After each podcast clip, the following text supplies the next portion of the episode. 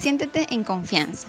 Este es un espacio donde diremos lo que pensamos, sentimos, sin juicios o tabúes. Aprenderemos juntos sobre distintos temas que quizás no siempre nos atrevemos a conversar. Cada día nos enfrentamos a nuevos conflictos y muy pocas veces sabemos cómo manejarlos.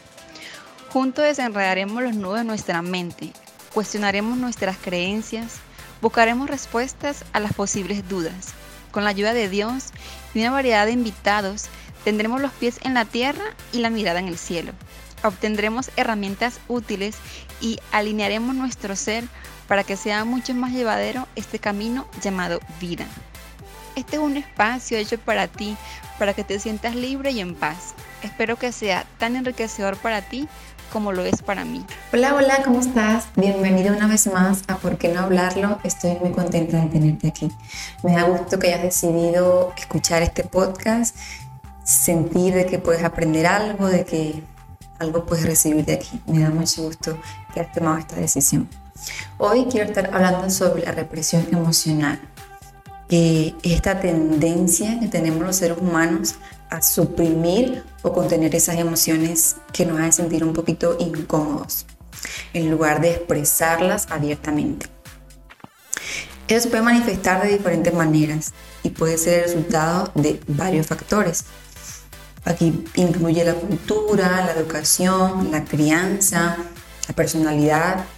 Son varios factores que pueden influir en esta represión emocional. Quiero mencionarte algunos para que puedas decir o identificar si sientes que estás reprimiendo tus emociones y decir, bueno, a ver qué puedo hacer con esto, porque esto no es nada sano para tu salud mental ni emocional. Primero empiezas a evitar mostrar esta tristeza o llorar en público, incluso en momentos de pérdidas o de un dolor emocional muy fuerte. Piensas que hacerlo o expresarte de esta manera o mostrar esta parte vulnerable de ti está mal, no es correcto, no es bien visto, se pueden burlar de ti, o no te van a ver bien, o vas a decir que es una persona débil por llorar delante de otras personas. Y esto te hace simplemente reprimirte y no expresar lo que estás sintiendo en ese momento. Dos, ocultas la ira o la frustración detrás de esta máscara de tranquilidad o de calma. Lo que esto puede llevar a una acumulación de resentimiento, porque es como echar la tierrita bajo la alfombra como decir, bueno, va y que barrer para meter el territorio bajo la alfombra y aparentemente todo está limpio, pero sabemos que no. Y esto es lo que hace simplemente llenarnos de mucho resentimiento, de mucho dolor, de frustración, de incomodidad, al no sentirnos libres y a empezar a llenar esta, esta caja de depresión que puede explotar de la peor manera. Tercero, no expresa esta alegría o entusiasmo en situaciones que sería apropiado hacerlo, como un evento social, una celebración, que sientes que expresarte libremente está mal. Como te digo, pensamos que culturalmente no es aceptado y simplemente no te expresas. Mucha gente a veces, he conocido gente que abiertamente ríe, grita, brinca, salta y eso es lindo. Los niños hacen eso, los niños tienen vergüenza de expresarse libremente y nosotros los adultos lo hacemos, como que sentimos la emoción pero decimos no, soy adulto y no es correcto que yo me exprese así. Es lo que sientes, es simplemente dejar sentir, dejar fluir lo que estás sintiendo. Cuarto, no hablas sobre los sentimientos o emociones personales, incluso con tus seres queridos, con tus amigos, con personas cercanas a ti que probablemente tengas confianza de contar esto, pero lo evitas hacer porque sientes que decir lo que sientes es ponerte en evidencia, eh, te da vergüenza que sepa lo que estás pensando, lo que estás sintiendo, crees que es vergonzoso, te puedes sentir culpable y dices, no, esto que siento no está bien o no es ideal, no es correcto, pero no decirlo a nadie porque al no decirlo a nadie, al no ponerlo en evidencia, es como que si no pasara. Entonces, pues lo oculto dentro de mí y como que si nada pasa. Quinto, empiezas a suprimir la ansiedad o el miedo en lugar de enfrentar lo que esto te hace sentir. Dices, no, este miedo que siento no está bien, eh, la ansiedad no es correcto, y te empiezas a llenar de todos estos sentimientos que no son negativos, simplemente no, no vas a sentir muy agradables. Pero no experimentar esto, no es dejarlo sentir, lo que se hace es aferrarse más a nosotros. Lo que no deja salir se aferra más a ti. Sexto, usas el sarcasmo o burla como una forma de expresión emocional en lugar de mostrar esa vulnerabilidad o emociones más profundas. Hay personas que simplemente creen que en este humor sarcástico ocultan esto que son, ocultan esto que pueden estar sintiendo, hacen un chiste de lo que sienten para no hacerlo sentir tan de verdad o, tan serio. Decir, bueno, voy a disfrazar esto con este chiste para que la gente piense que, que no es tan serio y que estoy jugando.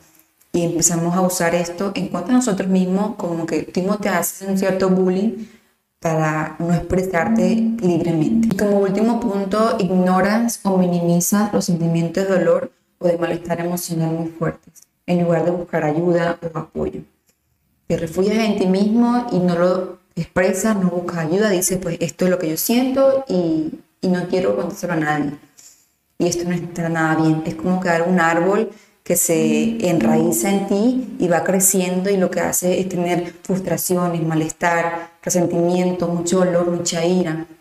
Y esto no es nada sano. Es importante que tengas en cuenta que la represión emocional puede tener efectos muy negativos en tu salud mental y física. Esto puede afectar negativamente tus relaciones y la forma en que te relacionas con otras personas. Por eso es importante que seas consciente de tus emociones y buscar formas saludables de expresarlas y procesarlas.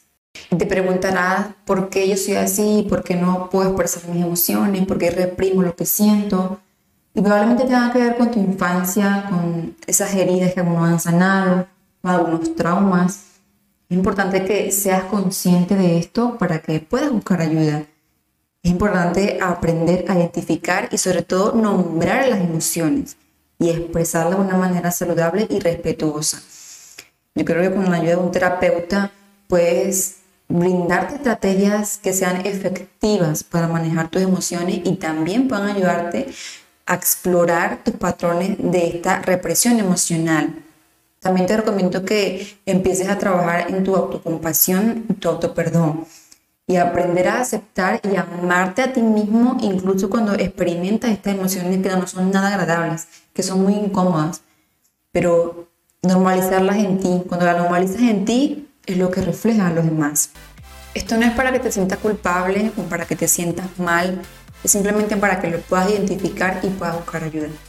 Espero que esto te haya servido y te haya ayudado muchísimo en tu proceso. Si fue así, recuerda que lo puedes compartir a otras personas para que también puedan ayudar a identificar si sienten esto, también puedan buscar ayuda. Recuerda que lo puedes compartir en cualquier plataforma de audio o video. Así que espero que te haya gustado y que te haya servido mucho. Nos vemos la próxima semana. Chao, chao.